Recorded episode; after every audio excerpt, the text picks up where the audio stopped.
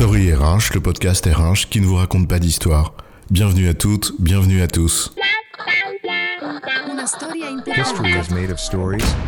Dans cet épisode, nous allons parler de la RSE et expliquer pourquoi c'est un atout distinctif pour une entreprise. La RSE, c'est juste du reporting. On n'a qu'à triturer les chiffres, créer un département dédié pour faire le rapport qui va bien ou choper le label qui fait joli, non? Business as usual, no matter what. Quoi qu'il arrive. Et bah voilà la conscience des enjeux.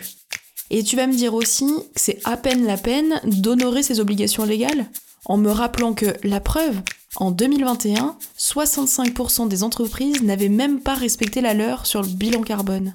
Ouais, surtout j'ai d'autres soucis que tes trucs écolo rigolos, moi. hein. Tiens, par exemple la main d'œuvre, hein. Ah bah va en trouver, ça c'est un vrai problème, ça c'est ça c'est du business. Sauf que c'est peut-être lié, voire indissociable. C'est bien pour ça que la RSE est un atout distinctif. Mais seulement si elle est sincère. Alors, c'est quoi l'histoire? Remontons le temps quelques instants.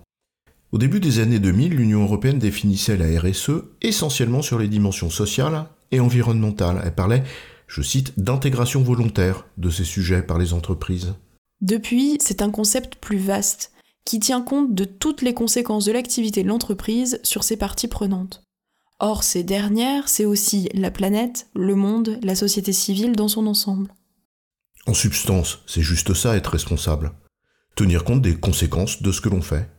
Et c'est pas juste là, maintenant, parce que tout principe de responsabilité s'inscrit forcément dans une perspective d'avenir. Sinon, c'est plus être responsable, c'est seulement rendre des comptes. Depuis les années 2000, l'arsenal juridico-réglementaire s'est clairement resserré. Les entreprises ont de plus en plus d'obligations en la matière. Et cela va aller crescendo, que ce soit sur le plan de la transition climatique, comme du reporting extra-financier. Seulement voilà, on le sait tous, et ça a été illustré en introduction avec l'exemple sur l'obligation de bilan carbone, l'arsenal légal, eh ben, ça suffit pas. Ni même les labels ou les certifications d'ailleurs. Certaines entreprises ont une grande habileté à jouer du reporting comme ça les arrange, en maniant le chiffre avec virtuosité. Tiens, prends un exemple sur le reporting extra-financier. Tu dois évidemment afficher les accidents du travail, fréquence, intensité. Mais il y a des entreprises qui doivent bien tenter le coup de pas prendre en compte les intérimaires ou les indépendants. Surtout que ce sont des populations plus exposées que les autres. En gros, quand la lettre ne respecte pas l'esprit de la lettre. D'autres, sentant le filon, sont aussi passés maîtres dans le washing, le greenwashing, le purpose washing, le social washing, quitte à, là aussi, obtenir des labels moins scrupuleux que d'autres. Ou on ne sait trop comment. Ni la morale ni la loi ne suffisent, c'est une triste évidence depuis que l'humain est humain. La fraude est consubstantielle à la loi. Le climat, on s'en fout, après moi le déluge, les gens, on s'en fout aussi, les petits fournisseurs, on s'en fout, tout ça, on s'en tape tant que je gagne. Et justement, au jeu du qui perd gagne, tu prends un risque. Car il y a désormais un argument de plus, celui de ton intérêt. Parce que toutes tes parties prenantes y sont de plus en plus sensibles. Bon, on sait qu'on ne convaincra personne, à tort certainement d'ailleurs, quant à l'évolution de la prise de conscience de certains actionnaires, de quelque nature soit-il. Même si certains ont parfaitement compris justement où était leur intérêt, n'en doutez pas. C'est aussi le cas des consommateurs. Depuis longtemps et de manière de plus en plus frappante. Une étude du BCG et BVA, par exemple, nous dit que 91% des Français interrogés affirment être prêts à limiter leur consommation pour réduire leur impact sur le climat. C'est surtout le cas de plus en plus fréquent de la part des collaborateurs et des candidats. Juste un chiffre, même si, on le sait, on, on l'a dit, on leur fait dire ce qu'on veut. Selon une étude de l'UNEDIC, 84% des interrogés souhaitent que leur travail soit en adéquation avec le défi climatique. On sait bien que les choses sont plus complexes dans la réalité que ce que quelques chiffres donnent à penser. La nature humaine est faite de paradoxes, et l'intérêt individuel revient parfois au galop. Entre grandes déclarations et choix concrets, il y a parfois un écart.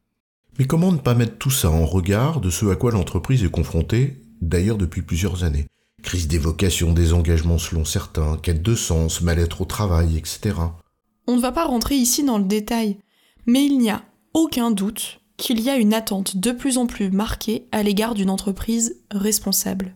Dit simplement, la RSE par sa nature même est une formidable opportunité de restaurer un pacte social ou un état d'esprit collectif qui fait tant défaut à de nombreuses entreprises. C'est un moteur d'attractivité aussi.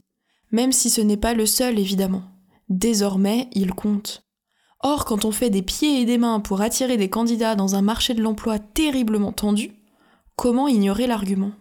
Il y a une condition essentielle en revanche pour que la RSE soit en effet cet avantage distinctif pour toutes ces raisons. Qu'il s'agisse d'une véritable démarche, notamment sur le plan des remises en cause que ça suppose, notamment sur un plan culturel. Sinon, le retour de manivelle est plus que violent. Là où le moteur de la RSE était surtout moral, donc une volonté de la part des entreprises, bah, c'est devenu une condition de leur performance, voire de leur survie pour certaines d'entre elles. Ce n'est plus une étiquette qui parade sur le fronton du siège ou quelques formules sur du papier glacé, auquel plus personne ne croit. C'est un atout distinctif sur lequel capitaliser.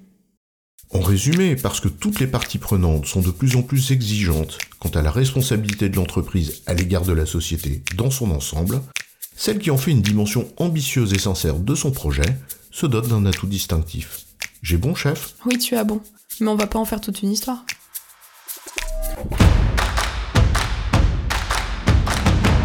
Story RH, le podcast RH qui ne vous raconte pas d'histoire. Retrouvez tous les épisodes sur storyrh.fr.